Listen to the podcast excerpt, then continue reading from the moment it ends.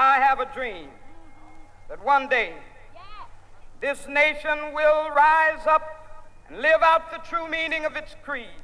We hold these truths to be self evident that all men are created equal.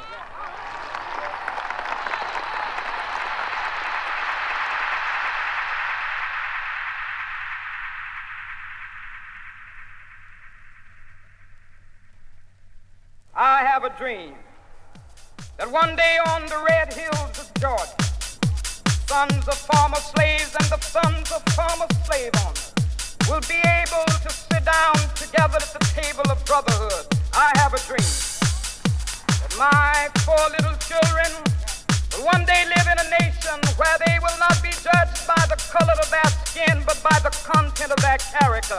I have a dream today.